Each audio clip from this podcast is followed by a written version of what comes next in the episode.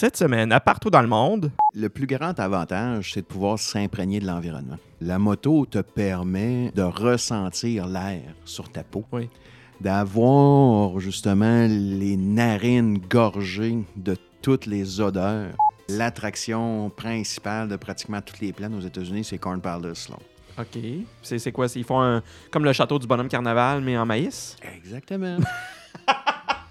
Premier arrêt, justement, aux chutes des mille pieds, Qui t'avait dit de pas aller. qui m'avait dit de pas aller. Puis que ça se faisait quand même bien. Oui. Bah oui, ça se faisait très bien, au sens que c'était pas un problème. La, la route, il n'y avait vraiment aucun problème. Et puis arrive là-bas, la moto démarre plus. Oh, oh. Non. non. Fait que. Là, t'es parti pas de bagage, rien. Là, tu te promènes juste Ah oui, juste une, une petite, une petite randonnée d'une journée. Les conditions de bitume étaient mieux que celles de la queue du dragon. Là. Donc oui, c'est une route, vraiment une route d'exception. Et puis on arrive à Myeongsang que la particularité, c'est que la ville est construite un peu autour d'un lac intérieur avec les, le- les temples avec les, les- qui sont éclairés, qui reflètent sur le lac, et puis le marché de nuit, le night, le night market, qui permet d'avoir la vision sur le temple et sur le lac. Donc, tu peux imaginer un peu, après avoir fait une superbe journée de moto, tu arrives justement à manger sur une petite terrasse de la bouffe de rue face justement à un temple blanc immaculé, bien illuminé, qui est réfléchi par le lac. Ah, c'est exceptionnel. C'est euh, Wow. des journées mythiques. Ben oui. À l'épisode d'aujourd'hui, on parle de voyage de moto avec Luc.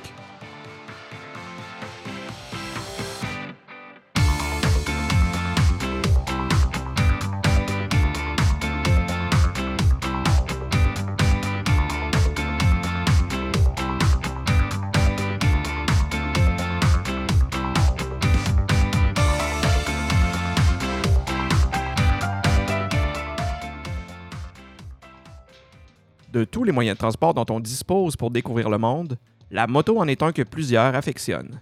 J'ai rencontré Luc, un fervent motocycliste de longue date, qui a voyagé sur plusieurs continents en utilisant la moto. Ne se tarissant pas d'anecdotes et de conseils, voici la première de deux parties de mon entrevue avec lui. Salut Luc, Salut Nicolas. ça, ça va bien? Ça va très bien, toi? Oui, ça va très bien. Merci d'être là euh, à l'enregistrement du podcast euh, partout dans le monde. Je voulais vraiment t'inviter euh, au podcast parce que tu fais des voyages, mais tu fais des voyages d'une façon particulière qui n'est pas traditionnelle avec la- ce que les gens font d'habitude. C'est que toi, tu pars en voyage. Quand tu es rendu à ta destination, tu te loues une moto et c'est là que ton vrai voyage commence. Ben, c'est sûr que moi, euh, quand tu parles des voyages de moto, sans euh, les dernières années, c'est plus clair. Quand on a fait, grosso modo, la totalité du Québec, quand on a fait une bonne partie du Canada, une bonne partie de l'Amérique, la prochaine étape, mais c'est d'aller encore plus loin, hein, tu sais bien. Oui, oui. Donc, comment aller plus loin en moto? Ben, ceux qui sont plus fortunés, ils vont dire, ben, c'est pas compliqué. Tu mets ça dans un crête, tu mets ça sur un bateau, sur un avion, tu t'achètes un autre. Euh, quand tu es moins fortuné, ben, tu te dis, bon, on va se déplacer, puis on va trouver quelqu'un qui loue une moto. Fait que c'est ça que, tu, c'est ça que dans- tu fais. Là. Les derniers voyages, exactement, c'est ça que j'ai fait. Et puis les prochains voyages, c'est pratiquement ça que je regarde aussi. Parce que pour moi, c'est clair que la meilleure façon de découvrir le monde, ben c'est sûr, c'est sur ses pieds. Mais on peut faire. une- On est limité en termes de distance. Donc, quand on a, par exemple, une moto, ben, on n'a pratiquement aucune limite. Euh, on peut aller un peu partout, même euh, ceux qui voyagent avec Google, on va sûrement en parler tantôt, surtout avec Google Maps. Euh, si on se fait avec Google Maps en Europe, en Asie, mais souvent, avec une voiture, c'est clair qu'on ne peut pas passer là. Oui, oui. Mais habituellement, les endroits où est-ce qu'on peut passer à pied, on peut passer en moto. Ouais. Puis si, euh, si on fait juste un petit, euh, un petit retour en arrière, toi, tu fais de la moto depuis quel âge? Ben, euh, depuis quel âge? Au sens que j'ai commencé à faire de la moto à 14 ans. Partout dans le monde, on va dire, on commence à faire de la moto quand on, on roule un scooter ou encore Oui, une oui, mob, comme diront nos, nos, euh, nos cousins français. Euh, puis, euh, depuis 14 ans, euh, j'ai toujours eu une moto. Certains appelleront... appelleront pas une moto un scooter, là. mais euh, depuis 14 l'âge de 14 ans, puis nos premiers petits voyages, justement, à scooter, on va euh, euh, aller de l'autre côté, justement, de la rivière. Moi, je suis d'origine de Valleyfield, donc on va aller à Saint-Anicette, on va prendre le pont. Donc, des voyages d'exception. Pour un jeune de 14 ans, c'était euh, vraiment un voyage extraordinaire, une voyage, un voyage d'une journée. Donc, depuis l'âge de 14 ans, ben oui, c'est vrai que la moto, ben, c'est mon moyen, c'est mon véhicule pour voyager, t'en que as- j'affectionne le plus. Puis t'en as tout le temps eu une? Ben, j'en ai toujours eu une, oui, qui fonctionnait, mais ça, on pourrait s'en reparler. Mais euh, oui, j'en ai toujours eu une. OK. Fait que ça, ça a tout le temps, ça a tout le temps fait partie de ta vie, puis ça a toujours été dans ton style de vie de voyager en moto ou de- de- d'utiliser une moto pour te déplacer. Ben, c'est sûr que euh, le- dans la vie, les choses vont et viennent. Oui. Quand je te disais t- tout à l'heure, à l'instant même, que j'ai toujours eu une moto, mais euh, que cette moto-là n'était peut-être pas nécessairement toujours fonctionnelle. Oui, oui. Donc, il y a des années que j'ai laissé la moto. Et puis, euh, la vie nous amène euh, des gens qui n'ont pas nécessairement les mêmes passions que nous. Donc, euh, la moto est venue et puis est partie, mais elle est revenue par la suite. Comme les voyages en moto. Pendant un certain moment donné, on continue à faire de la moto, mais un autre type de moto. Donc, à un certain moment donné, j'ai fait de la course. Donc, on a fait des voyages de moto. Pour aller faire des compétitions. Pour aller faire de la course, puis aller faire de l'entraînement aussi de moto. Partir un- plusieurs semaines en Floride pour euh, dire, bon, on va, on va en Floride faire de la moto. Mhm. Mais t'es pas parti en moto? Non. Ben, qu'est-ce que t'as fait là-bas? Ben, On a fait de la moto. On a passé deux semaines dans un parc de moto, un parc fermé, à faire de la moto dans ce parc-là. Justement, c'est. Puis, euh, par la suite, j'ai redécouvert les voyages de moto. Et puis, depuis, ben, j'ai dit, ben là, il faut un équilibre. Donc, voyager, continuer à faire de la moto, en parc aussi. Donc, euh, oui, tout à fait. Là, euh, si on faisait un petit, un, un petit résumé des voyages que tu as faits, puis dans lesquels tu as utilisé une moto, c'est quoi les endroits que tu as visités en moto?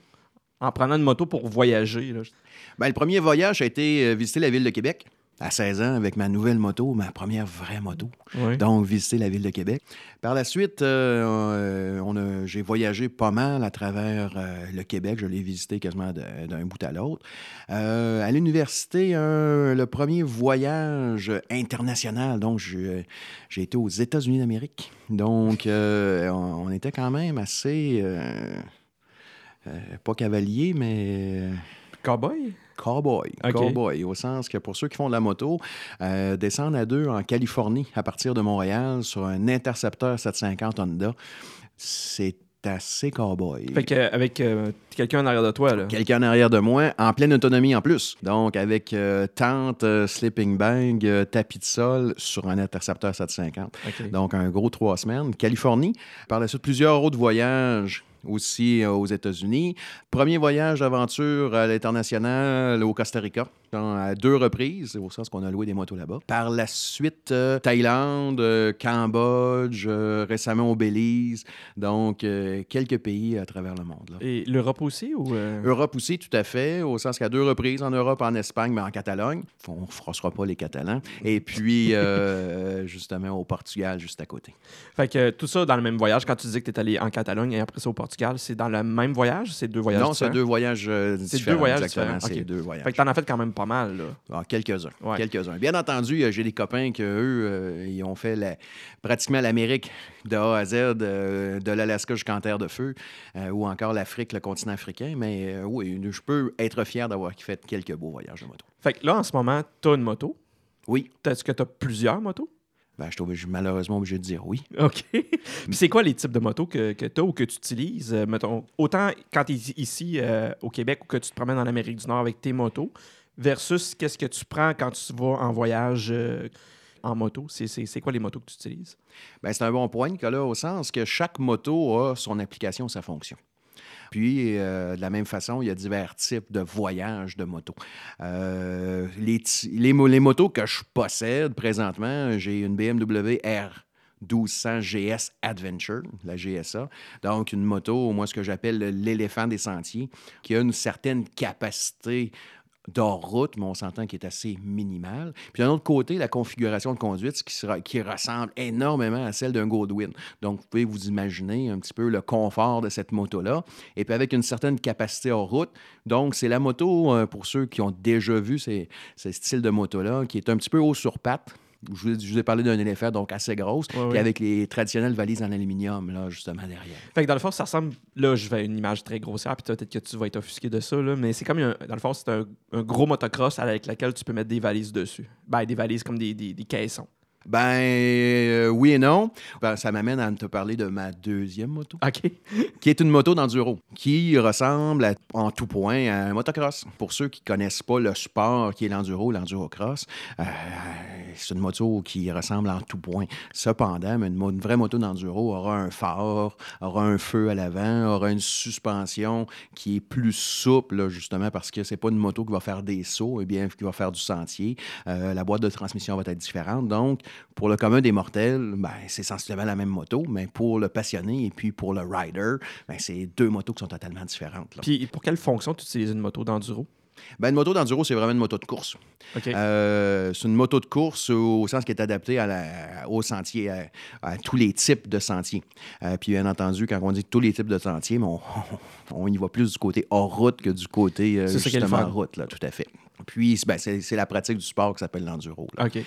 Puis la troisième moto, mais Ah, il y en a trois? euh, ben ouais, il y en a trois. la troisième moto, euh, qui est euh, une moto qu'on se dit de Project Bike, donc une moto, une citadine, là, une- qui est une vieille Silver Wing de Honda qui euh, se veut être le- une moto, comme je disais, de Project Bike. Donc, c'est un projet pour éventuellement, peut-être euh, dans un futur pas si lointain, devenir un café racer. Donc, vraiment une moto de ville pour euh, du petit voyage urbain.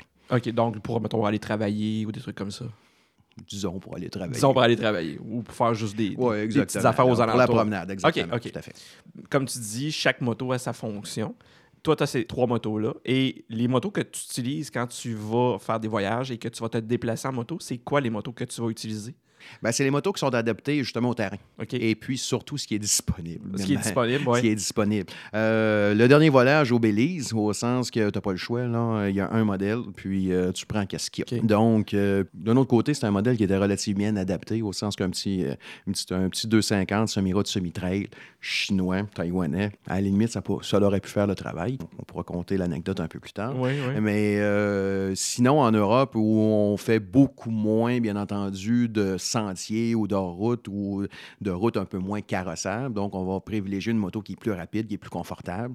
Euh, en Asie, on va s'assurer d'avoir un équilibre des forces. Oui. Donc, une moto qui peut faire du sentier parce qu'il y a de très bonnes chances qu'on veuille aller en sentier. Si on veut visiter un petit voyant, un petit village, là, ben, on veut justement sortir euh, de la route pavée pour se rendre jusqu'à l'attrait.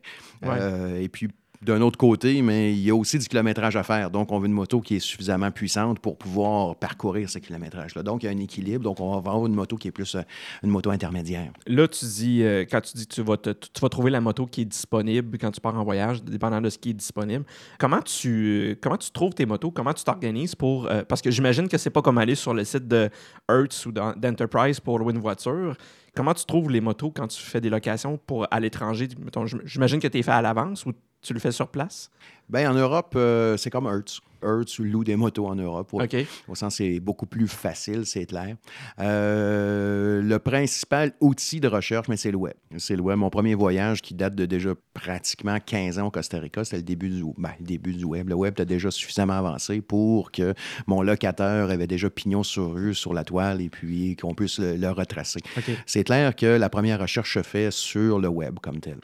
Certains pays, mais le web est pratiquement inexistant, là, au sens que ça devient plus difficile. Donc, Par exemple, ça serait du quoi, bouche-à-oreille. Ben, aussi euh, difficile que aussi. euh, comment pas difficile, mais aussi incroyable que ça puisse paraître. Juste le dernier voyage au Belize, euh, c'était toute une aventure. Juste trouver un véhicule, puis trouver une moto en plus, et on peut imaginer que c'est encore plus compliqué. Ben, Est-ce que tu dis trouver un véhicule et une moto? Il a fallu que tu fasses les deux? Ou... Non, au sens qu'au départ, euh, je cherchais pour une moto. J'ai pas réussi à en trouver une. Donc, euh, j'ai dit, ben, on va se réfugier derrière le 4 roues. Oui, OK. Donc, on- avoir une voiture, ce qui n'a pas été aussi possible. Et puis, finalement, dans un petit village avec un petit locataire, donc j'ai réussi à trouver une moto. Donc, euh, parfois, il faut euh, creuser un petit peu plus. Là. Puis ça, c'est une fois que tu étais rendu là-bas là, que tu Ah, tout à fait, exactement. Fait que quand tu es parti, tu savais pas si tu aurais une moto ou pas. Là. Ah, exactement. OK, c'est vraiment pas de la loc, mais il a fallu vraiment que tu fouilles pour en trouver une. Oui, tout à fait. Mais il faut dire cependant que mon dernier voyage était en Asie. Ben, avant ça, entre l'Asie et puis le Belize, j'ai passé, j'ai fait deux voyages en Europe, mais c'est pas dans la même dynamique. Ouais, On ouais. s'entend en Europe, euh, si on a un problème d'approvisionnement en Europe, euh, il y a des bonnes chances que euh, Oublie ça même pour chez nous, ici au Canada. Qu'est-ce que tu veux dire en approvisionnement? Jamais que tu vas avoir un problème à te louer quelque chose en Europe ou Ah, encore tu vas aller la disponibilité. Exactement, Ok, la ok, ok. disponibilité, tout à fait. Euh, puis en Asie, euh, là-bas, tout est trop accessible. Donc, surtout en Thaïlande, pour ceux qui ont déjà voyagé là-bas, au sens que ceux qui disent qu'ils ont eu de la difficulté à trouver quelque chose, en Thaïlande, c'est d'après moi, c'est que. Ils n'ont pas cherché? Non, ouais, ils n'ont pas cherché fort. Exactement, tout à Fait que fait. tu peux trouver vraiment n'importe quoi. Ah, n'importe quoi. Et puis, euh, c'est pratiquement le paradis pour ça. Par exemple, la ville de Chiang Mai, dans le nord de la Thaïlande, la quantité de motos en location qui est là-bas, si tu ne réussis pas à trouver même le modèle que tu désires, c'est parce un que modèle t'as- spécifique. un là. modèle spécifique, exactement. Donc, euh, la- la- tu as l'embarras du choix. Euh, La disponibilité est très facile. Donc, après avoir connu l'abondance, c'est clair que c'est plus difficile par la suite. Euh, Donc, comme par exemple le Belize, que là, c'était compliqué. Oh oui, là, on Mais est c'est- en pénurie grave. Mais c'est-tu parce qu'il n'y en avait pas ou c'est pas quelque chose qui est courant là-bas de faire des locations de moto? Bien, c'est qu'il y en a très peu aussi au départ. Donc, il y a très peu d'importation. Il n'y a pas de distributeur. Donc, euh, juste sur le marché de la moto comme tel, quand on arrive dans le pays aussi, on est en mesure de voir quelle est le- la culture moto Mhm. d'un d'un pays ou d'un autre. Là, C'est clair que l'ensemble des pays n'ont pas tous la même culture euh, au niveau de la moto. L'été passé, été au Portugal, puis j'ai loué justement une moto relativement facile d'accès, au sens que euh, avec un site web, tu réussis à trouver les locataires, avec, c'est-à-dire avec Google, tu réussis à trouver les locataires parce qu'il y en a plus qu'un. Et puis, euh, il n'y a, pas de- il y a pas de problème de disponibilité de moto. Cependant, on ne peut pas dire que le Portugal, c'est un pays où il y a une culture moto. Ah, Donc, il y a très peu de motos. Dans les villes, très peu de motos. Des stationnements de motos qui ne sont pas comme, exemple, euh, à Barcelone, à Madrid ou encore à Paris, où est-ce qu'il y a vraiment une culture. Une culture, pardon. Euh, c'est sûr que les, en France, les gens vont dire, ouais, c'est pas une culture de la moto, c'est du scoot. Mais euh, on Ouais. s'entend que le deux roues est omniprésent. là. Oui, puis c'est plus facile aussi à stationner parce qu'il n'y a pas tant de place que ça euh, dans les villes, surtout dans les grandes villes comme Paris, justement. Le- les gens vont beaucoup utiliser les scooters ou les motos parce que c'est facile de se déplacer entre la- dans la circulation, puis c'est facile à, à placer n'importe où dans la ville. Fait que c'est pas, t'as pas le problème de garer ta voiture euh, avec une moto, ou t'as moins le problème. Ben ça, le problème au niveau de la moto, euh, c'est où tu gares ta moto. Tout dépendant de l'endroit où tu es dans le monde. Ouais. Puis euh, c'est un bon point que tu amènes, que là, au sens qu'à Barcelone ou à Paris, euh, tu te poses pas la question. Il y a un, bout de trottoir, ben, tu stationnes euh, ta moto là. Ouais, ouais, ouais. Ben, Il n'y a pas de problème. Mais est-ce qu'on pourrait faire ça à Montréal? Mais C'est sûr que Probablement non. pas, non. Mais est-ce qu'on peut faire ça à Lisbonne? Ah, bonne question. Bonne question. C'est le style de question un peu qu'on se pose quand on conduit une moto à l'international. Là, on- il y a le cas spécifique justement du stationnement. Puis là, tu apprends que non, non, il y a des endroits qui sont spécifiques Des pour parcs, la moto, puis euh, qui sont bien indiqués. Il y a plein de petits, euh, plein de petits apprentissages. là. Puis tout, est justement, par tu donnes l'exemple de, de- du Portugal puis de Lisbonne, est-ce que tu t'étais renseigné avant de partir ou est-ce que tu es arrivé là puis tu as fait OK, là, on va y aller euh, comme, comme les Romains, quand on est à Rome, euh, on va faire comme les gens font ou tu t'es renseigné la fois rendu là-bas? Je, je lis un petit peu sur la destination, bien entendu, je me documente. Sur la conduite proprement dite, non. euh, Le code de la Le route? code de la route comme tel, c'est sensiblement le même code à travers le monde, Oui. à peu de choses près. Oui. Euh, Il y a certaines particularités. Là, Des fois, c'est très local aussi, des fois, c'est municipal. euh, oui, oui. Tout à fait, tout à fait. Il y a des particularités, mais au sens large, euh, il y a une grande règle, je pense, sur la route, puis si ça doit s'adresser tant aux motocyclistes qu'aux automobilistes, c'est la courtoisie. Euh, souvent, on rencontre, puis au Portugal, on était assis avec deux Québécois à un certain moment donné, puis ils disaient Man, je sais pas comment tu fais pour conduire ici, c'est l'enfer. Mais comment Quel est cet enfer-là? Tu as un boulevard de quatre voies, puis toi, tu es dans une ruelle. Mais je pense que c'est normal que le boulevard de quatre voies ait priorité sur la ruelle, même s'il n'y a Oui. pas d'arrêt, s'il n'y a pas de oui. signe de stop. Là. Tu euh, vas y aller quand certains tu vas pouvoir. C'est Oui, la grosse logique. Là. Donc, c'est puis aussi la courtoisie.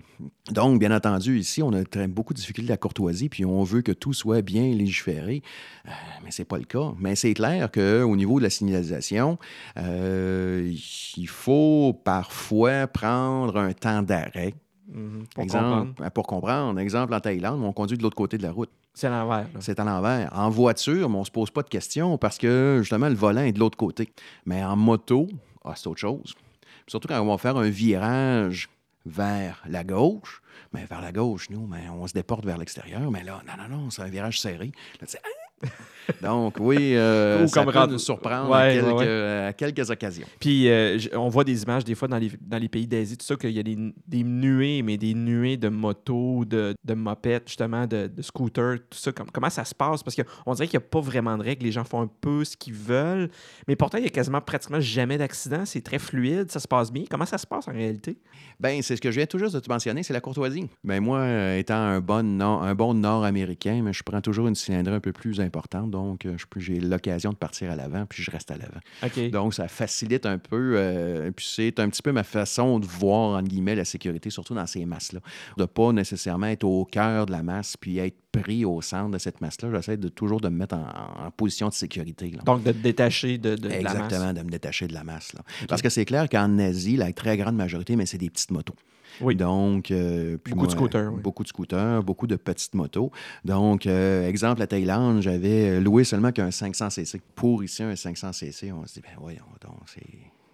C'est même pas une petite moto, c'est en dessous de ça. Puis là-bas, ben, 500cc, déjà là, tu as le double de cylindrée de la moyenne des gens. OK. Si tu as le double de cylindrée de la moyenne des gens, donc il faut le dire, tu es pas mal en avant des autres là, Oui. si tu sors la poignée un peu. Oui, Donc, oui. tu peux vraiment sécuriser tes arrières sans jeu de mots. Puis les voyages que tu fais comme ça, la plupart du temps, tu les fais seul ou tu pars avec des gens, tu pars en groupe? Comment ça se passe? 99,9% du temps, c'est seul. Oui, C'est seul ou avec une compagne. oui, OK. En groupe, euh, il peut y avoir des, euh, des voyages qui sont intéressants. Euh, c'est sûr qu'il y a tout le temps la dynamique d'être en groupe. De mais en le groupe aussi, de-. Exactement. Mais des très gros groupes, je suis pas un gros fanatique de la chose. Le volant de vraiment rouler en troupeau. Et puis, euh, j'aime mieux avoir mon indépendance, ma liberté. Et puis, de profiter justement de ce qu'apporte la moto, c'est la liberté extrême. Oui. Euh, un voyage à New Orleans, au sens qu'on descendait le long euh, de la rivière Mississippi, puis on a suivi la Mississippi, puis même on roulait sur la digue. Tu n'as pas le droit de rouler sur la digue, au sens que tu ne pourras pas faire ça en voiture, c'est une évidence. Mais non, non, on va descendre, on voit un petit village. Ah, ouais, ah, on pourra sûrement faire un bout la digue. Fait qu'on a fait un bout la digue jusqu'au prochain, au prochain croisement routier, puis après ça, on a repris la route. Mais c'est des choses, justement, que tu peux pas nécessairement faire en- en troupeau. Oui. En, Et puis, euh, si t'es pas en moto, euh, ben, à pied, tu peux le faire, oui, mais c'est une bonne randonnée. là. C'est des, toutes des petites choses comme ça qui font en sorte que ton voyage en moto, si tu vas avoir des, des faits exceptionnels que tu pourras pas avoir ailleurs, puis autrement qu'avec euh, ce moyen de transport-là. Puis euh, on va en venir justement à des, des anecdotes puis des faits exceptionnels. Mettons que tu essaierais de me vendre l'idée de faire un voyage de moto, moi qui en fais pas. Qu'est-ce que tu dirais à quelqu'un qui en a jamais fait pour y vendre l'idée de faire ce genre de voyage-là? Le, le plus grand avantage, c'est de pouvoir s'imprégner de l'environnement. OK. La moto te permet de ressentir l'air sur ta peau. Oui.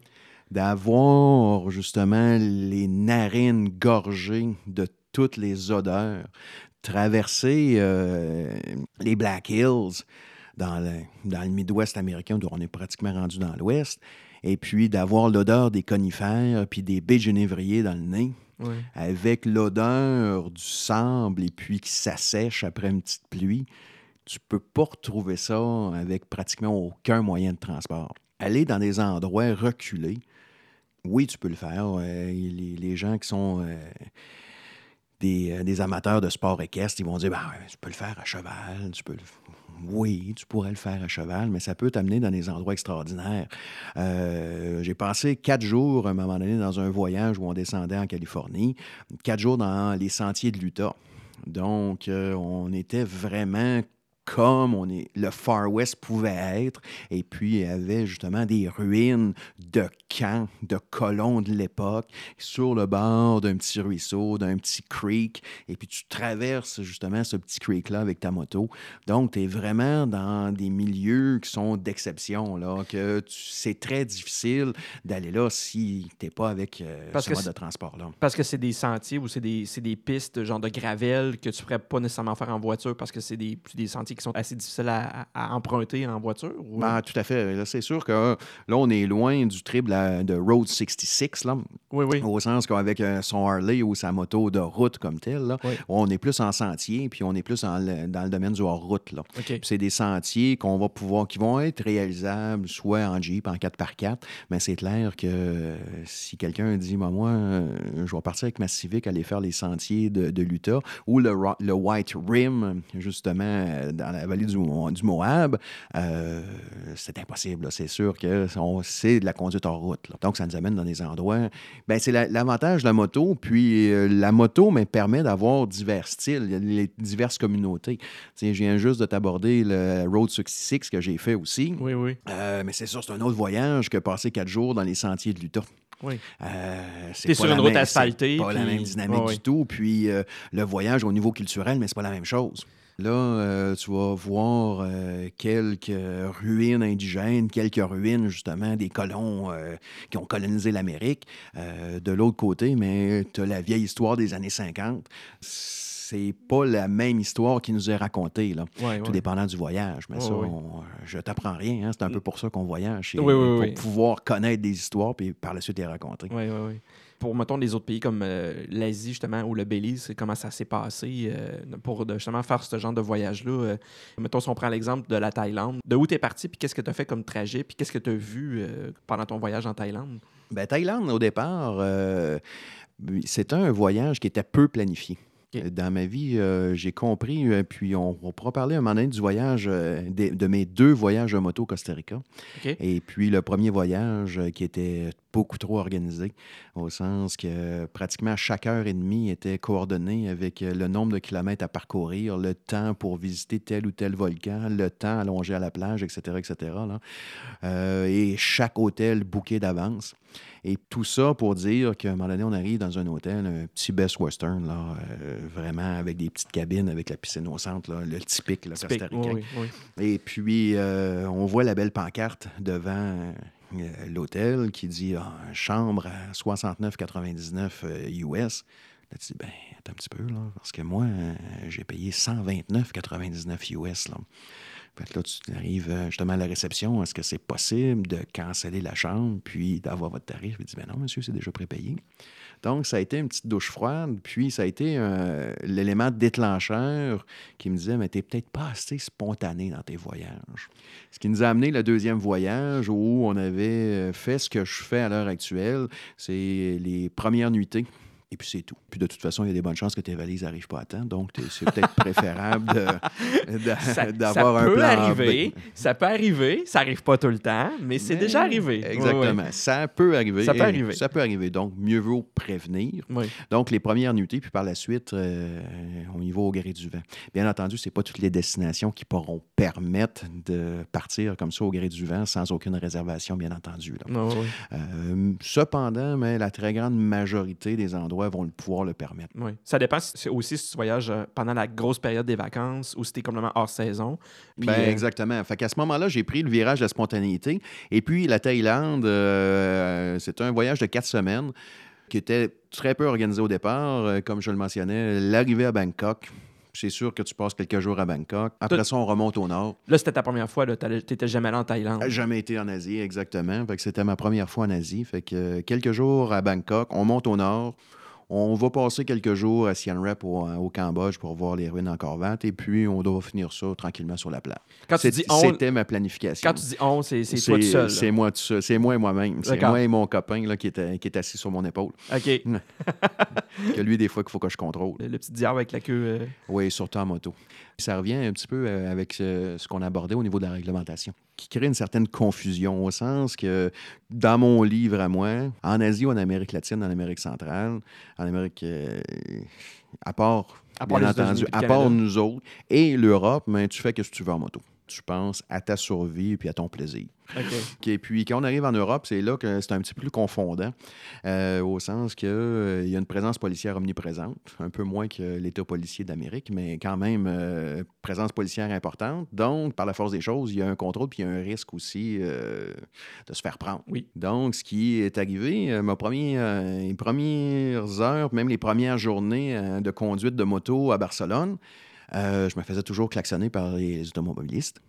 Je dis, mais voyons, non, pourquoi je me fais klaxonner? Là, j'ai une conduite irréprochable, impeccable. Au code de la sé- sécurité routière, impeccable. Oui, pour nous. Cependant, ben, pour eux, euh, faire du tricot, faire du tricotage puis du slalom entre les voitures, mais c'est permis, même c'est encouragé. Ah, OK. Donc, un motocycliste qui reste dans la file des voitures, mais non, tu. N'a pas rapport, là. T'as pas rapport, là. T'es une nuisance, là. Allez, allez, dégage, là. Et puis, à un moment donné, je, me, je suis arrivé à l'intersection et puis il y avait deux lignes d'arrêt.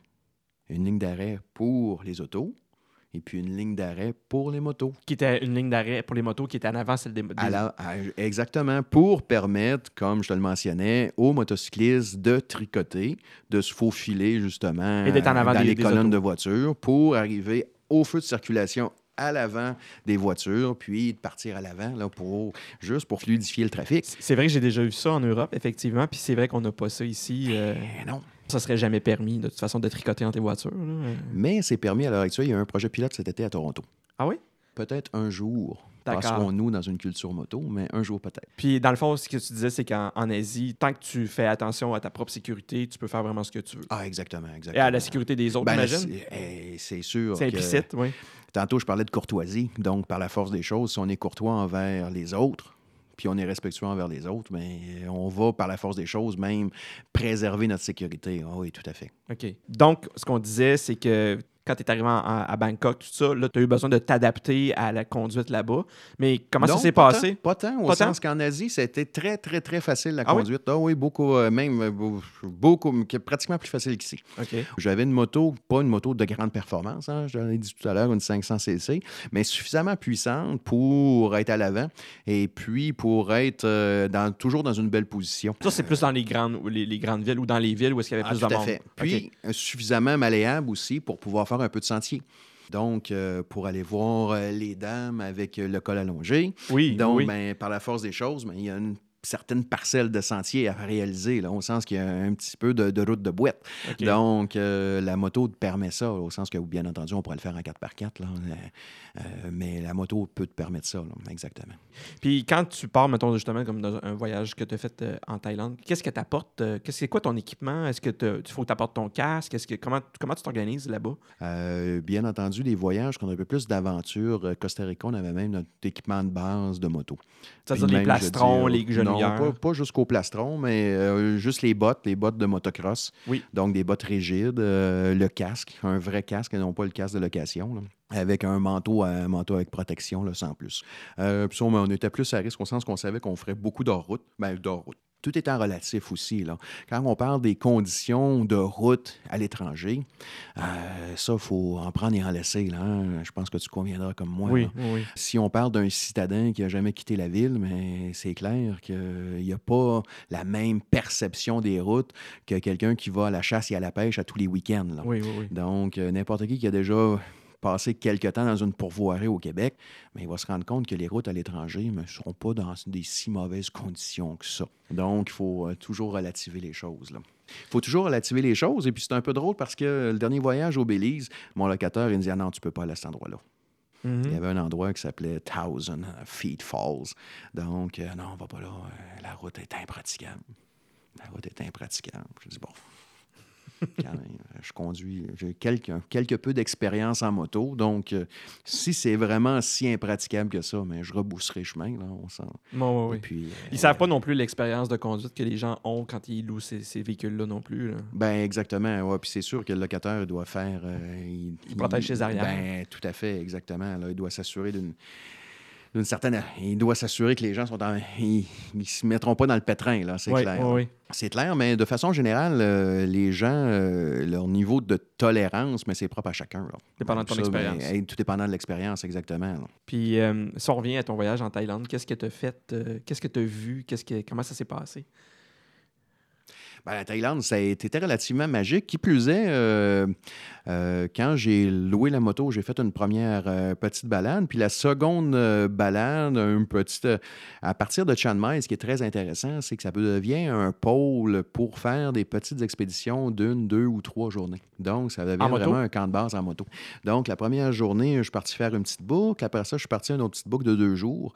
Et puis, j'étais sur une route d'exception, là, au sens que pour les passionnés de la moto, avec des virages sans fin, montées, descentes, puis vraiment dans les montagnes, euh, vraiment une super belle journée. Donc, j'arrive euh, à la petite ville de, de cette étape-là qui s'appelle Son. au sommet. Puis euh, je vois, mais voyons donc, ils vendent des t-shirts de moto. voyons. OK. Là, je regarde ça. 1100 quelques courbes. Ah, voyons, c'est quoi ça? Fait que, bien entendu, je suis curieux. Fait qu'à la fin de ma journée, euh, on va googler ça pour s'apercevoir que c'est dans le top 3 des routes les plus mythiques au monde pour faire de la moto. Puis là, tu le savais pas? J'en avais aucune idée. Puis t'étais là, là. Puis là, j'étais là. Puis Tu l'avais fait ou tu, tu l'avais pas ah, fait? je l'ai fait. C'est justement, c'est ce que c'est la route fait que tu dans venais de faire, C'est la route que je venais de faire. Donc, je me dis, ben voyons donc, ça avait aucun bon sens. Là. C'est, euh, c'est vraiment une succession de virages sans fin. Sans fin, puis de l'épingle, puis c'était vraiment extraordinaire. Pour les amateurs de moto euh, qui vont écouter le podcast, Tale of the Dragon, c'est de la petite bière. Donc, Tale of the Dragon, c'est, c'est la route mythique pour les motocyclistes de route qui aiment faire justement une route de courbe euh, à l'est de l'Amérique. Ça, c'est à quel endroit? C'est juste à côté des Great, des, des Great, Great Smoky, Smoky Mountains, Mountains. qui est une, autre, une route de moto extraordinaire. Moi, je m'avancerais. OK, fait que c'est pas dans la- les Great euh, Smoky Mountains, c'est à côté. C'est juste à côté des Great Smoky Mountains, exactement. Ça, c'est une balade d'exception aussi. Là. Si on peut avoir la chance de faire Great Smoky Mountain avec la queue du dragon, Tail of the Dragon, c'est extraordinaire. Extraordinaire. La route où est-ce que tu étais en Thaïlande, comment tu peux-tu me nous redire le nom, s'il te plaît? À Meong Song. Song. OK. Meong Song. Mae Song.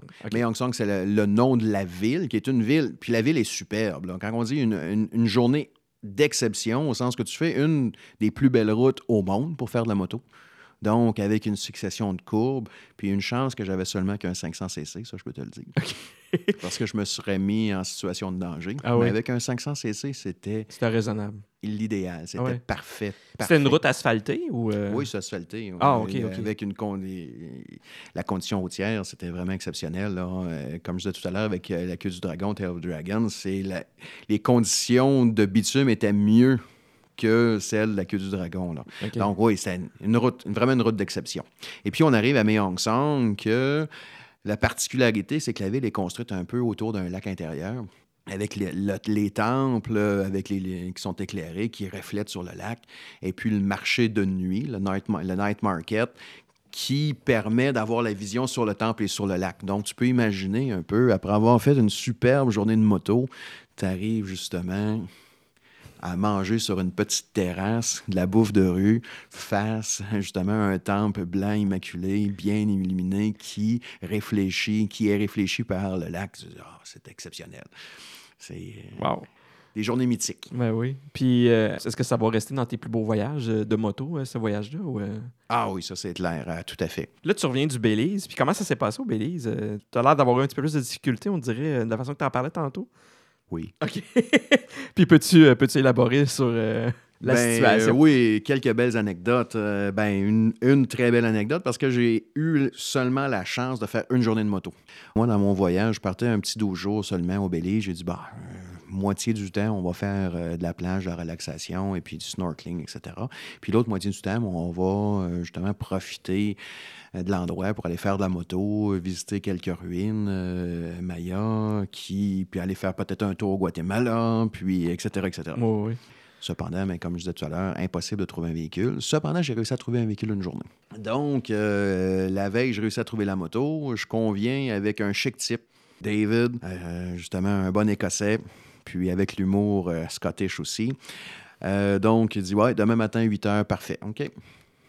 Le lendemain, 8 h, il sort la moto, je regarde ça, je dis Oh, oh, Ah, t'avais pas vu la moto avant, je là? l'avais pas vu. Fait que là, je, je connaissais le modèle. J'ai dit, bon, le modèle, il n'y a pas de problème. Le pneu arrière était usé, mais usé euh, sans commune mesure, comme on dit ici. OK, il n'y a plus de... il n'y avait plus de crampons. Là. Oh boy. J'ai dit, bon, au pire, allez, on ne fera pas de la course ici, là, c'est clair. Fait que là, il prépare la moto. Là, il dit, bon, ben, va faire le- un petit tour, puis euh, dis-moi ce que tu en penses. Si ça te convient, mais tu pourras partir avec la journée. OK. Fait que euh, je pars avec la moto. Je dis, mais il me semble que l'embrayage, c'est... Il y a quelque chose. C'est c'est pas immaculé, mais en tout cas. C'est pas rassurant, euh, non, je descends la petite colline parce que, en tout cas, son, euh, son atelier était dans une colline. Descends la colline, je fais le tour du pâté de maison, remonte la colline, mais juste au sommet de la colline, cloup, le câble de l'embrayage, le câble de clutch. Oh. Clink, il brise. Non. Bon. Tant mieux, je suis pas encore parti. Oui. Donc, euh, réussi à ramener la moto. Je dis, ben, on vient de casser le câble d'embrayage. Ah, ben. Fait que là, il dit, bon, je vais appeler mon gars, il va le changer. OK. Fait que là, je lui donne un petit coup de main, bien entendu, pour essayer de profiter au maximum de la journée. Ben oui. Parce que Là- tu connais quand même bien ça, la mécanique de moto. Tu es capable de, de bisouner ça. Oui, tout à fait, exactement. En faisant de la moto en route, on n'a pratiquement pas le choix. là. Ouais, ouais. Euh, comme on dit, une heure de moto en route, c'est une heure d'entretien. Donc, par la force des choses, euh, on, on finit par connaître ça un peu. Pas le choix. Ouais. Exactement. Donc, réussi quand même à changer le câble d'embrayage. Euh, on peut- je prends la route. Premier arrêt, justement, au, euh, aux chutes des 1000 pieds, Qui t'avait dit de pas aller. qui m'avait dit de pas aller. Puis que ça se faisait quand même bien. Oui. Bah oui, ça se faisait très bien, au sens que c'était pas un problème. La, la route, il n'y avait vraiment aucun problème. Et puis arrive là-bas, la moto démarre plus. Oh, oh. Non. non. Fait que. Là, t'es parti pas de bagage, rien. Là. Tu te promènes juste pour Ah fun. oui, juste une, une petite, une petite randonnée d'une journée, au sens qu'avec le petit sac à dos, l'appareil photo, puis euh, tout à fait. Là. Fait que la moto démarre plus. Bon. Bon, au pire aller, même petite moto, on peut dire on va partir sur sa compression. Fait que ce que je réussis à faire avec l'aide euh, d'un guide, pas d'un guide, mais euh, d'un agent de conservation qui était là-bas. Fait que j'ai réussi à partir la moto. Bon, je me rends à une première petite chute. OK, j'arrêterai, pas la moto. Non, c'est ça, j'étais pour te demander. Fait que j'arrête pas la moto. Fait que là, on, euh, je continue euh, ma route. Là, bon, une piscine naturelle. Le Rio de Pool, pour ceux qui veulent la San-Ignacio.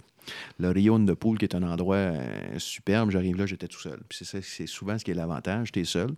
Donc, euh, seul, tant mieux.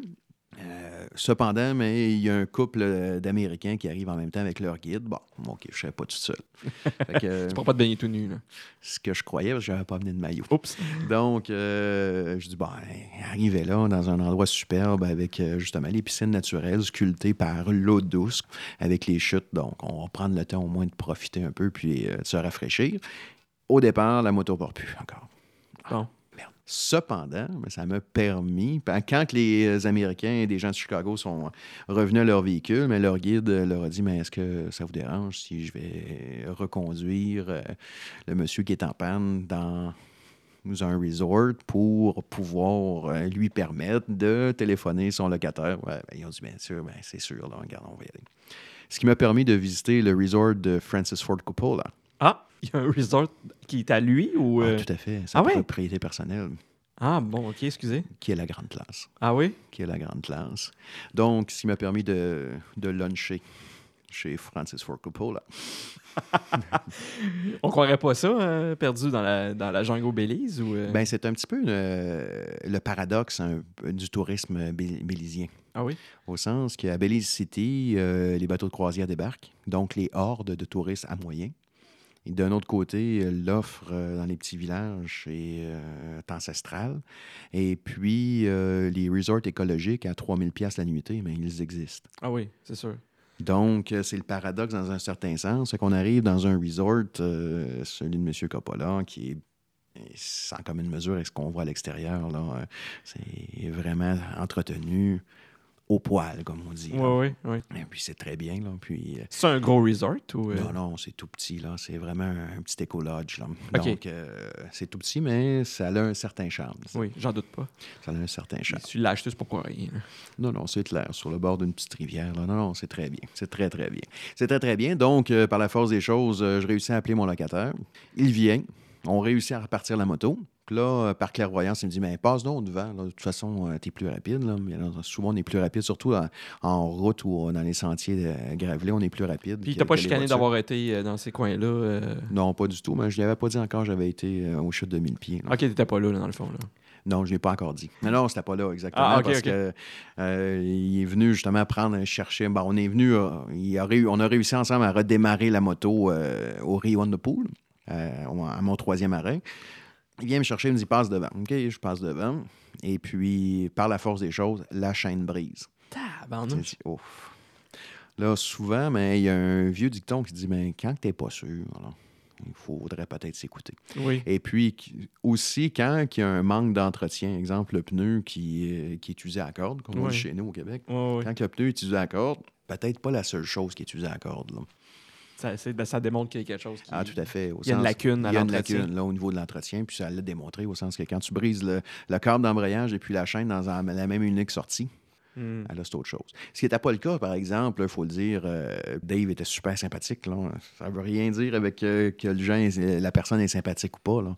C'est la moto que tu vas louer, c'est le service que tu vas faire. Au Costa Rica, c'était des Hollandais qui tenaient l'endroit euh, de location de moto, le locataire, et puis euh, les, les motos étaient entretenues là, vraiment euh, de façon immaculée. Là. Puis à tous les fois qu'un touriste arrivait pour une location de plus d'une semaine, c'était toujours des pneus neufs, etc. là. Donc, euh, la très grande majorité du cas- des cas, euh, il n'y a pas vraiment de problème avec l'équipement qu'on va louer, là, avec les motos qu'on va louer. là. OK. Puis tu as dit tantôt que tu avais été deux fois au Costa Rica. Tu es allé la- le premier voyage que tu as fait il y a longtemps, tu disais il y a 14 ans.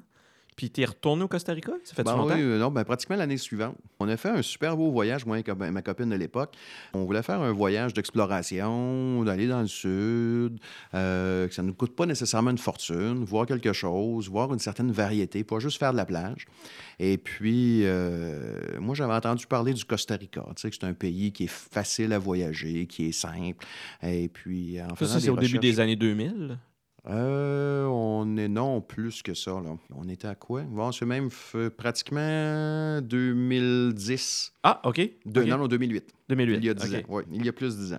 Fait que, euh, justement, en, en surfant sur Internet, ben, par la force des choses, je trouve un, un locataire, je me souviens très bien le nom, Wild Rider.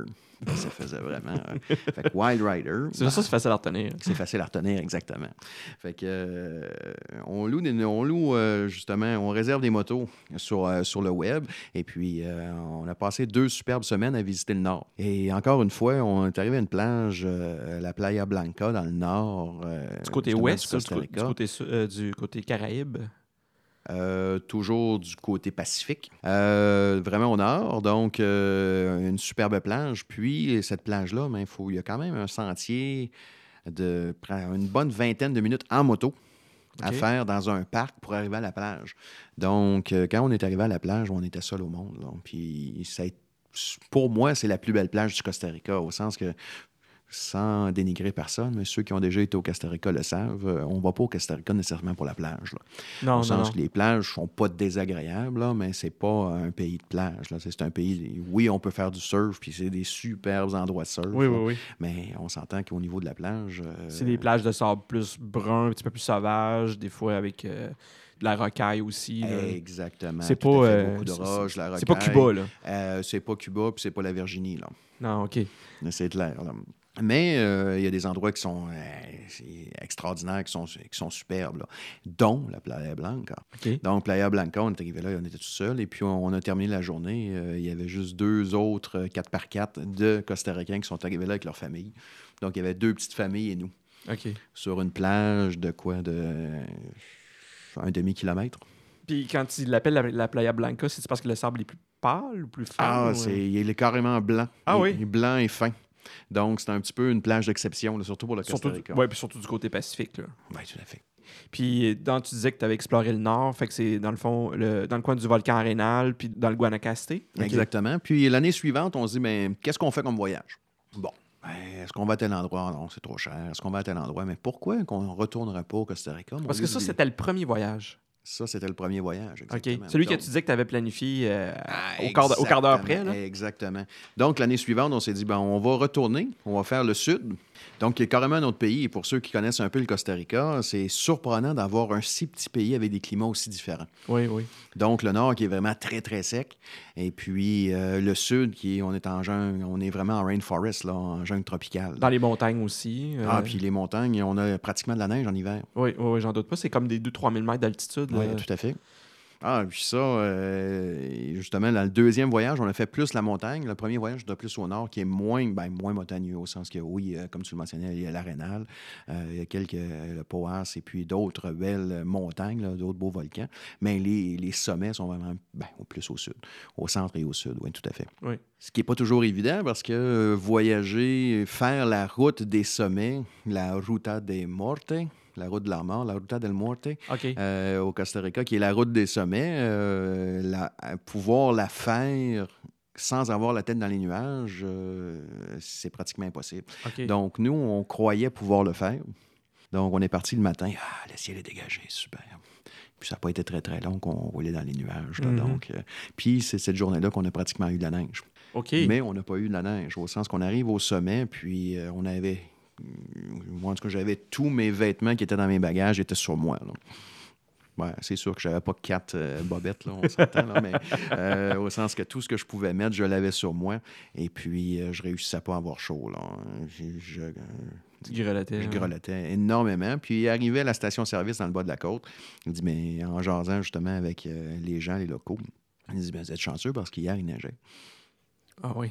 Dis, On passerait pas ça au Costa Rica. hein? OK, fait que là, ça veut, il faisait vraiment froid. Ça veut dire que ça frôlait le zéro si c'est pas, en- pas en bas de zéro. Là. Ben, tout à fait, c'est la montagne, là, exactement. Puis, euh, mais quand tu fais un voyage comme ça, là, tu te déplaces d'un point A au point B, point B au point C. C'est quoi que. Quel genre de, de petit sac de voyage que tu traînes avec toi? Là? Y a-tu comme, euh, t'as-tu comme un, un classique, euh, une espèce de petit duffel bag que tu traînes ou tu mets tout dans, tes, dans les sacoches de la, de la moto quand il y en a? là? Comment tu t'organises? Ben, tout va varier. Exemple, Costa Rica, c'est un euh, duffel bag, justement. C'est une poche. Euh, que tout est là-dedans. euh, puis tu traînes ta poche tout le long de ton voyage, au sens que c'est ton backpack. Euh, grosso modo, on pourrait dire que c'est c'est du backpacking motorisé. là. OK. Puis ça ressemble énormément à ça, au sens que le duffel bag, mais il y a des bretelles. là. Donc, c'est- euh, sauf qu'on peut avoir de la pluie, justement, en moto. Donc, Oui. euh, par la force des choses, on va essayer d'avoir un sac à dos euh, qui est un petit peu imperméable. Oui, oui, oui. Dans le cas de l'Europe et puis euh, la Thaïlande, où est-ce que c'est une moto un peu plus, plus de routière, là, tu vas mettre là, justement tes bagages dans les valises là, euh, de la moto comme telle. Mhm. Donc, ça, bien entendu, ça te restreint un petit peu là, en termes de volume, bien entendu. Oui, oui, oui. Parce que ça contient pas temps que ça, j'imagine. Non, exactement. Ça ne contient pas tant que ça. Des grosses valises, t'es chanceux, tu as 45 litres. Qui est un petit sac à dos, dans le c'est fond. un- C'est ben, un bon, c'est sûr. c'est un- certains diront c'est un bon sac à dos. Oui, ça dépend de qui tu Euh, demandes. là. Exactement. On est loin là, euh, de, la grosse, euh, de la grosse valise sur roulette. Là, c'est Oui, clair. oui, oui, Oui. oui. Comme des fois, de- assez restreint. on voit des Goldwing avec des petits trailers, là, des fois là, sur la route, là, des, des messieurs d'un certain âge qui ont leur gros Goldwing, puis euh, il y a un petit trailer de piné en arrière. là. Tu sais qu'ils sont partis pour un grand voyage, mais euh, c'est pas le genre de moto que tu prends pour euh, traîner ces petits trailers-là, puis surtout pas, mettons, dans un, du, du hors-piste, j'imagine. Non, hors piste, euh, c'est pas tout à fait adéquat. Cependant, mais euh, un moment donné, on est au- Colorado avec l'Intercepteur, mon premier voyage euh, au milieu des années 90. Fin, ben c'est ça, milieu des années 90. Puis on arrive euh, au Colorado, pas loin d'une petite rivière euh, d'eau vive. Fait qu'on dit, bon, on va aller se rafraîchir, il fait chaud. Puis c'est un voyage qu'on a fait quand même l'été. Donc on descend un petit sentier on- jusqu'à la rivière, on se rafraîchit. Pendant qu'on est là, comme tu le mentionnes, il y a quelqu'un qui arrive avec son Harley et sa remorque. La glacière, les deux bières. dit, oh là là, ça, c'est le gros luxe, là. Oui, quand même. Donc, euh, oui, tu peux avoir une certaine forme de luxe même en moto, là. Puis, euh, une remorque, mais c'est un, bon moyen de traîner son luxe, oui. Oui, quand même. c'est Ouais, ça. ouais, ouais. Mais ça se traîne pas n'importe où, dans n'importe quel genre de sentier. Ah non, tout à fait, tout OK. à fait. Il faut rester sur le pavé. Oui, ouais, ouais, j'en- doute pas. Si tu avais des anecdotes de où est-ce que tu as eu des problèmes, à part la moto euh, que tu as eu au Belize qui a eu des problèmes, est-ce que ça- c'est arrivé des, mettons, des, des chutes, est-ce que c'est arrivé des accidents, est-ce qu'il y a eu des, d'autres problèmes mécaniques notables de- dans tous tes voyages? Qu'est-ce que, ça arrive-tu souvent? C'est-tu quelque chose qui est fréquent? Pas tant. Non? Pas tant, au sens que je vais toucher du bois. Oui, ça, oui, c'est Hein, du bois, ça sonne, oui. Du. Euh, donc, euh, non, j'ai été relativement chanceux au sens que j'ai jamais vraiment eu d'accident en moto de façon générale, au sens que, dans la mesure du possible, surtout en voyage, cependant, je suis excessivement prudent. Euh, Certains diront, mais non, t'es pas prudent pantoute. Là. Mm-hmm. Ça dépend à qui tu demandes, oui. Ben, tout étant relatif du point de vue de l'observateur, comme Mhm. l'autre disait. Mhm. Euh, mais euh, non, comparativement à ma conduite, à ma conduite euh, montréalaise, je suis quand même très prudent, au sens que je me mettrai rarement en situation de danger. Là. Ça ne veut pas dire nécessairement que les fils ne touchent pas par moment, là, mais ça, c'est un oui, débat, oui, là. oui. Mais je ne me mets pas en situation parce que je sais qu'on est en voyage et puis tout est plus compliqué, bien entendu, en voyage. Oui, bien sûr. Cependant, je me souviens juste un voyage à la baie James aller voir le, le barrage Robert Bourassa, ben, deux crevaisons dans la même route, sur euh, le même tronçon de route, ah oui? euh, avec, euh, avec euh, la BMW. Dans le coin de la baie James? Oui, exactement. le towing n'est pas proche, là. Non, le towing, euh, il vient pas t'aider. Cependant, mais l'avantage, justement, avec ces grosses motos-là, les grosses BMW, c'est qu'on est, quand je dis tantôt, on est en pleine autonomie. mais on a une certaine autonomie aussi au niveau de la pneumatique, au sens qu'on a un kit de réparation pour crevaison. OK. Euh, Donc, on répare euh, avec des, des cartouches de CO2, puis on réussit à regonfler la roue, puis euh, let's go, on est reparti. Là. OK, il y avait des cartouches de CO2 qui sont assez grosses Ah, pour ouais. gonfler des pneus de moto. Ben, c'est plus, c'est les mêmes cartouches de CO2 que pour les vélos. ah oui? Euh, cependant, on en met plus qu'une. Ah ouais, OK, ouais, j'en j'en conviens. ouais. Exactement, aussi, aussi simple que ça, tout à fait. OK. Fait que, grosso modo, à part des crevaisons, quelques petites chutes euh, très anodines, au sens que je parlais tout à l'heure des, des quatre jours en Utah, mais à un moment donné, on se fait une petite collision à deux. On est les deux seuls dans, dans le sentier, mais lorsque quand on Parce que arrête... c'était deux euh, motos, là. On était deux motos avec les grosses valises, là, les motos d'aventure avec valises, donc les BMW. Oui, oui. Puis on, on est juste deux dans le sentier, puis on réussit à s'accrocher, puis les deux motos tombent. Tu dis, ah, non. Ça, c'est l'orgueil qui en prend un coup plus que Ah le, oui, quand que tu dis l'orgueil ou euh, que tu attends le traversier à Tadoussac et puis euh, tu dis bon, tu, te relâches un petit peu. Là, tu, ah, là, tu penches ta moto, croyant ta béquille est en déployée, mais elle ne l'est pas. Oh, Là, tu dis, Ouh, puis un coup, tu franchis le point de non-retour, mais tu reviens pas. tu fais juste façon. regarder la moto descendre au sol. Ouais, puis toi, t'étais-tu ah. dessus ou. euh, Non, ben indirectement dessus, là, tu as vraiment les deux pieds au sol, puis tu dis, bon, tu descends. Là, dans ta... Puis étant donné que tu es à l'arrêt pendant plusieurs minutes, hein, dans l'attente d'un traversier comme dans, dans cette situation-là, donc dans ta tête, ben, ben non, j'ai mis, je l'ai mis le pied là. OK. Non, Tu l'avais pas mis. non. Si, euh, dans tous les, les voyages que tu as fait, surtout mettons, dans les pays un petit peu plus reculés, tu dis que tu es allé au Cambodge, tout ça, y est-tu arrivé des situations où est-ce que c'est eu des problèmes, une problématique? T'es-tu senti menacé? Y a-tu des gens qui ont essayé de te voler? Euh, c'est-tu arrivé où est-ce qu'il y avait des situations où est-ce que tu dis, bon, là, on fout le camp parce que c'est pas safe ici? là? Euh, de façon générale, mais comme je viens tout juste de te mentionner, j'essaie dans la mesure du possible, tant dans ma conduite que dans les situations, de ne pas me mettre en danger. Euh, cependant, puis euh, je pense que les endroits qu'on je me suis senti peut-être le moins en sécurité, euh, c'est aux États-Unis. Ah oui? Exemple, un endroit où on s'en va visiter, euh, on veut visiter l'usine de Harley-Davidson, Milwaukee. Mhm. Et puis, euh, l'usine, bien entendu, qui est en retrait. hein. Souvent, les, les quartiers industriels qui sont un petit peu en retrait du centre. Puis, on arrive à l'usine d'Harley, mais c'est dimanche, c'est fermé, mais il n'y a pas d'usine. Il n'y a pas de visite d'usine. Bon, Mhm. qu'est-ce qu'on va faire? Ah ben au centre-ville, euh, il y a justement euh, une sculpture avec un mémorial de Lincoln. Bon, on va aller voir ça. Fait que, sauf que le trajet pour partir de l'usine d'Harley vers le, le centre-ville et puis euh, le waterfront, ben, ça nous fait passer par euh, les quartiers moins favorisés Mhm. de la ville, et puis d'entendre les bruits de petites mitraillettes électroniques au coin de la rue, avec les véhicules qui sont euh, jackés avec les, avec les micro-roues chromées. Là. Oui, oui, oui, oui. Tu dis, oh là là, on a hâte un petit peu de sortir. Et puis, euh, quand tu vois justement le foin entre les joints de trottoir, euh, puis de l'autre côté d'un certain boulevard, le parc avec le gazon immaculé, et puis deux autos de police, tu dis, ah, je pense qu'on est rendu du bon côté de la force. Donc, euh, ça, c'était un petit peu plus euh, déstabilisant. Mais encore une fois, euh, j'étais plus, peut-être plus jeune et peut-être plus impressionnable. Oui, oui. Euh, mais de façon générale, euh, quand on est en moto, euh, les gens sont euh, peut-être plus accueillants comme tels. Et puis, à travers le monde, mais il reste aussi là, une certaine connotation. Là. Et puis, euh, le fait d'être un petit peu plus gros souvent que la moyenne, d'avoir une petite barbe, ben, ça fait en sorte aussi qu'on présente une certaine image. là. Donc, euh, Quand tu parles les plus à l'é- à l'étranger. à l'étranger, même ici, là, au sens que les, les motocyclistes ont, ont une réputation aussi euh, De plus tough, oui. d'être un petit peu plus tough, donc on, on- est peut-être moins à risque dans un certain sens. OK. Peut-être. Cependant, mais il y a des histoires d'horreur un peu partout. là. Oui, oui. Je me souviens un voyage à Albuquerque, New Mexico. Oui. Euh, on est en train de, de dîner bien tranquillement, un peu tôt cependant, mais bien tranquillement. Et puis, euh, les policiers arrivent dans le petit restaurant. On dit, ben voyons donc. Il, il interpelle une dame, il dit, euh, avec euh, deux jeunes enfants, une grand-mère avec les deux jeunes enfants, il dit, Madame, vous devriez quitter. Madame, vous devriez quitter. Nous autres, on est là dans le restaurant. Oui. ce qu'on devrait quitter aussi.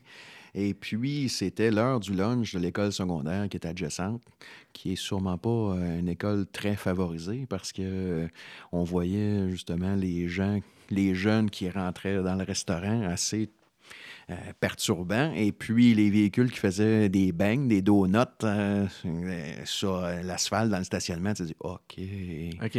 on peut comprendre, mais est-ce qu'on se sentait menacé? Pas nécessairement. Il faut OK. dire qu'il y avait une présence policière. Oui, oui, oui. Et puis, à l'époque, j'avais un petit look un petit peu plus euh, rocker, donc ça l'aide aussi. Là, Oui, oui, oui.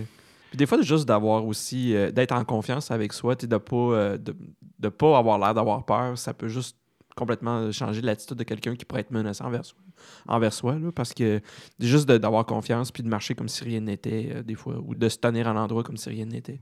Ça fait. peut juste euh, quand, quand même revirer une situation. euh. Ben, pas de signe ostentatoire de richesse. là. Ouais. Surtout quand on est dans des pays euh, que tu le vois très bien, là, que l'abondance n'est pas, n'est pas là. là. Ouais, ouais, ouais. Je me souviens qu'un de mes premiers voyages au Mexique, en- là, tu fais le tour des guides de voyage, puis ils disent à Cancun, là, faites bien attention, là, promenez-vous pas avec des signes, des chaînes en or, puis Ouais. les filles, soyez pas saoules sur la plage. Mais ça, c'est le gros bon sens. Là. il y a ça aussi. sais, c'est le gros bon sens. Puis quand tu te promènes dans le petit bus euh, à Cancun Island, mais ce que tu vois, mais c'est juste des gros bonhommes avec les chaînes en or. Là.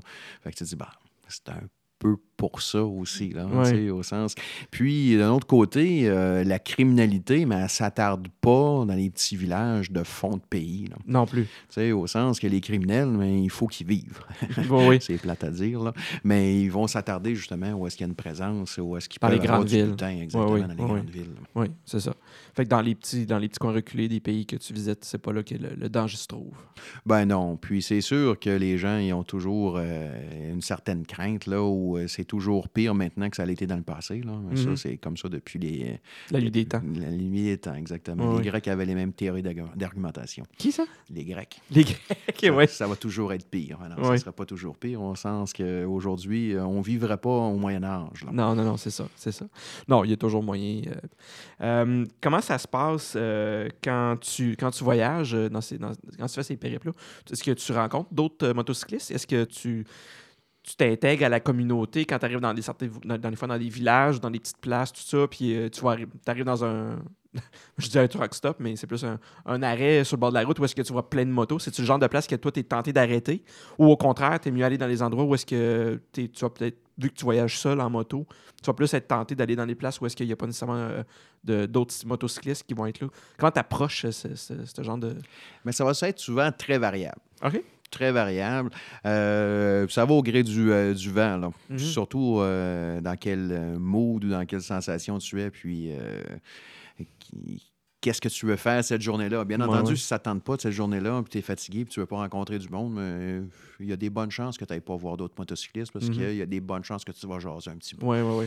Et puis, si tu veux euh, justement jaser, découvrir des endroits, et puis. euh, C'est là, faut te que raconter t'ailles, des oui. mais c'est beaucoup plus facile Oui. parce que tu as déjà un sujet de conversation avec la personne. Oui, oui, oui. Là, tu vas, tu vas discuter de la moto. Ah, super ta moto. Euh, oui. Tel modèle, c'était tel modèle. T'arrives de etc. où? Tu t'en vas où? Exactement. Donc, Qu'est-ce que c'est t'as fait? facile. Euh, une petite anecdote, un moment donné, on arrive au Mont Rushmore. Pour ceux qui se demandent c'est où, est-ce les- la, la face des présidents est sculptée dans le granit. C'est à Rapid City? C'est à Rapid City? Moi, c'est parce qu'il y a j'ai enregistré avec deux gars, puis on a parlé du Mont Rushmore, puis c'était à Rapid City, ils ont dit, euh, en tout cas, mais euh, c'est pas grave, je peux le couper. Mais Pour c'est- ceux qui savent pas c'est où le, le Mont Rushmore, C'est à Rapid City. c'est à Rapid City. Ben, je pense, mais en tout cas, on pourra reconfirmer. là. Ce qui est important, c'est au South Dakota. Oui, exactement. Donc, euh, puis ça, c'était. J'ai été deux fois en moto Oui. à Rushmore. La première fois, c'était vraiment euh, beaucoup plus intéressant que la seconde, au sens que c'était l'ancien Rushmore. L'ancien. Ben, je dis l'ancien, au sens qu'il n'y avait pas de, de kiosque, puis le, le stationnement étagé de cinq étages, et puis Ah, euh, le centre d'achat annexé, puis euh, ça n'existait pas. Là. Fait qu'en 95, c'est arrivé là, il y avait un petit stationnement, pareil, comme, euh, comme quoi, un petit stationnement normal, là. Genre au lac Monroe à Tremblant, où est-ce qu'il y a genre la place pour une cinquantaine de voitures, puis... Exactement. OK. C'est pas, euh, pas bien plus que ça. Puis on arrive là, et puis, euh, méchant hasard, c'est des Français qui sont en voyage en moto. OK. Fait que là, je vois ça. Beaucoup de Français ou... euh, Ah, il était un bon groupe, il était euh, au moins six. Et puis, avec leur moto importée de France, là, ils avaient amené leur moto. Puis Quand eux même. autres, ils étaient en trip, là, ils voulaient faire euh, justement l'Amérique en moto. Fait qu'ils étaient avec leur moto, avec là, je vois l'immatriculation. Hein, voyons donc. Fait que là, on s'approche, on tend l'oreille. Ben voyons, c'est des Français. Fait que là, on commence à échanger avec eux et puis on, à se raconter des anecdotes. Et puis, euh, quelques Américains arrivent, enlèvent leur casque. Puis, bien entendu, euh, quand il n'y a pas énormément de motocyclistes, mais tu vas rencontrer les autres. Puis Tu vas Mhm. échanger, tu pars de la route. Et puis, l'Américain se pointe puis il dit Hey, Oh, ils parlent pas anglais, eux autres, là. fait que là, ils nous ont fui. Ah oui? OK. Mais c'était. Mais c'était de voir la face, là, justement, des, Ils s'attendaient pas à des ça. Ils disaient, Hein, mais hein, non, ils s'attendaient vraiment pas à ça. Donc, une superbe journée. Puis en fin de journée, on rencontre des Allemands, encore une fois en moto. Un autre couple d'Allemands qui, eux, faisaient l'Amérique du Nord au Sud et puis qui étaient rendus à leur arrêt à Rushmore. là. OK. Fait que c'est quasiment un carrefour des, de motocyclistes. Rushmore. Fait que si t'as une moto, c'est- il y a des grosses chances que tu croises d'autres motocyclistes là. là. Ben, c'est un des plus beaux endroits en Amérique aussi pour faire de la moto. OK. Les Black Hills, c'est merveilleux. Tantôt, je te parlais de l'odeur puis de la senteur, justement, des Black Hills. Euh, la météo, euh, la chaleur. euh, Ça, c'est le Dakota, le Wyoming, le Minnesota, c'est tous ces, ces coins-là ou c'est vraiment plus du- aux alentours du, du Mont Rushmore? Ben, les Black Hills. Les Black Hills euh, autour de Rushmore. OK. C'est puis euh, juste à côté, tu as les Badlands. Euh, donc, c'est un coin exceptionnel là, pour faire la moto. Là. Puis surtout, quand tu sors du bout de plate de faire les plaines, là, Oui, pour oui. ceux qui font le trajet justement est vers l'ouest, là, là, ils sont contents quand tu arrives à Rushmore. Parce que mais- c'est un peu plus de, y a plus de montagnes. Puis... Exactement. Là. Ben, tu as de la variété. Oui, oui, oui. oui. Moi, les trajets, mais je les ai faits par les plaines américaines. Et puis, quand on dit euh, le la seule attraction que tu as dans tout le trajet des plaines, c'est euh, Corn Palace. Corn Palace, le palais du maïs? Exactement. OK. Fait que c'est la seule attraction. C'est quoi, c'est un, un musée pour le maïs? Ah, à peu de choses près, tout à fait. Au sens que c'est une tradition pratiquement ancestrale qu'à chaque année, ils font un palais en maïs. Et Un puis, palais c'est en maïs. l'attraction principale de pratiquement toutes les plaines aux États-Unis, c'est Corn Palace. Là. OK. C'est c'est quoi? Ils font un, comme le château du bonhomme carnaval, mais en maïs? Exactement. Exactement. OK. Et Puis puis, est-ce qu'ils mangent ou... euh, Non, ils font du popcorn. Ah, ils font... Ouais, OK. OK. Non, non, mais. Ils brûlent? euh, non, ils ne brûlent pas au sens que. pas comme Burning Man, là. euh, C'était un, une œuvre éphémère, cependant, dans le passé. OK. Et puis, je crois, autour des années 50, il y a eu un bâtiment, une structure permanente où est-ce que maintenant, ils font juste brocher du popcorn. OK, Non, ils font juste sur la, la- structure. Exactement, mais ils ont une sculpture là, chaque année. Là. Ils ont une nouvelle maison, un nouveau palais chaque année. OK. Ben, écoute. Fait que, pourquoi je te posais la question pour la rencontre avec les autres motocyclistes, que tu le veuilles ou que, que ça tente moins? Euh, c'est parce que j'ai j'ai tout le temps l'impression que quand, euh, quand je me déplace dans différents pays, tout ça, que quand on arrive à un endroit où il y a quelques motos, on dirait que les- ça attire les autres motocyclistes, puis on dirait qu'il y a toujours des rassemblements, puis là, ça échange, puis ça parle de leur trajet, puis tout ça. Puis récemment, j'étais euh, j'étais euh, à un endroit au Québec, puis là, c'était plus des, des, des motoneigistes. Puis c'est à peu près le même genre de- d'attitude, de, culture, de, de, justement du voyage, de l'échange, euh, de parler de la, de la monture, de parler de- des trajets, de parler de, toutes sortes d'anecdotes, tout ça. Et on dirait que c'est comme une culture de, rassemblement, de groupe, tout ça. Fait que toi, tu fais pas partie d'un club ou tu fais pas partie d'un groupe de moto, de, de, de motocyclistes, j'imagine. Donc, euh, c'est pas quelque chose que tu recherches euh, de, de- à la base quand tu voyages. Ou Euh, d'un groupe ou d'un. Ben, j'ai ma carte de membre de la Fédération des motocyclistes de Sentier du Québec, la OK. FMSQ. Ben, OK. C'est une- plus une organisation qui organise des courses de moto, des courses d'enduro puis d'endurocross. Euh, c'est mon club. Euh, j'ai été membre du club BMW. Euh, c'est sûr que le- le- les clubs ont beaucoup d'avantages au niveau du monde de la moto. Mhm. Euh, ça te permet de voir du monde. Souvent, euh, moi, j'aime rouler seul. Beaucoup de gens ils disent Moi, moi j'aime pas rouler seul. Et puis, qui plus est, euh, je me sens pas en sécurité quand je roule seul. Au Donc, Québec? euh, ben, même un peu partout dans le monde, même au Québec. Ah oui? Donc, les gens se disent, moi, moi, je me sens pas en sécurité, mais les clubs permettent justement de mettre en contact des gens pour leur permettre de rouler entre eux. Puis, euh, c'est super pour ça. Les clubs, euh, comme les petits rassemblements, Mhm. euh, les petits rassemblements, il y a, euh, nous, on, on a des connaissances qui vont, exemple, à tous les mardis au Tim Hortons de tel endroit, et puis ils vont se raconter leurs histoires, Ouais. et puis leurs histoires des cinq dernières années, puis les histoires à venir des cinq prochaines. Là. Euh, ben oui, c'est une belle plateforme d'échange.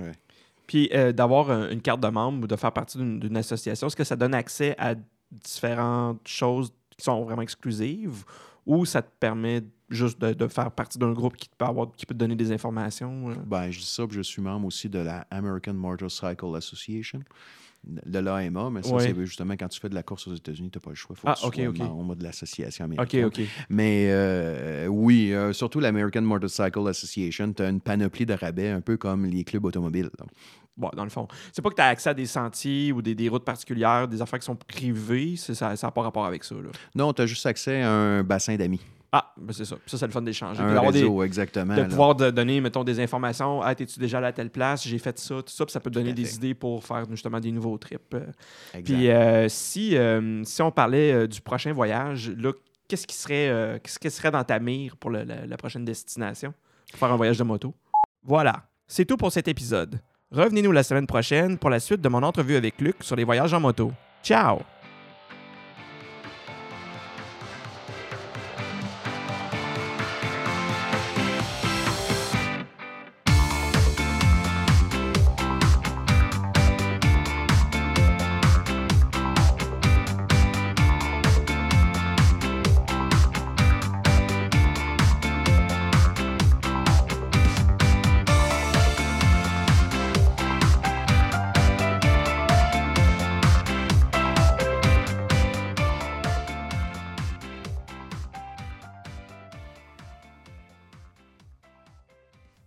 Si vous avez des questions à propos de cet épisode ou pour toute autre question, n'hésitez pas à nous contacter à l'adresse partout dans le monde podcast à commercial gmail.com.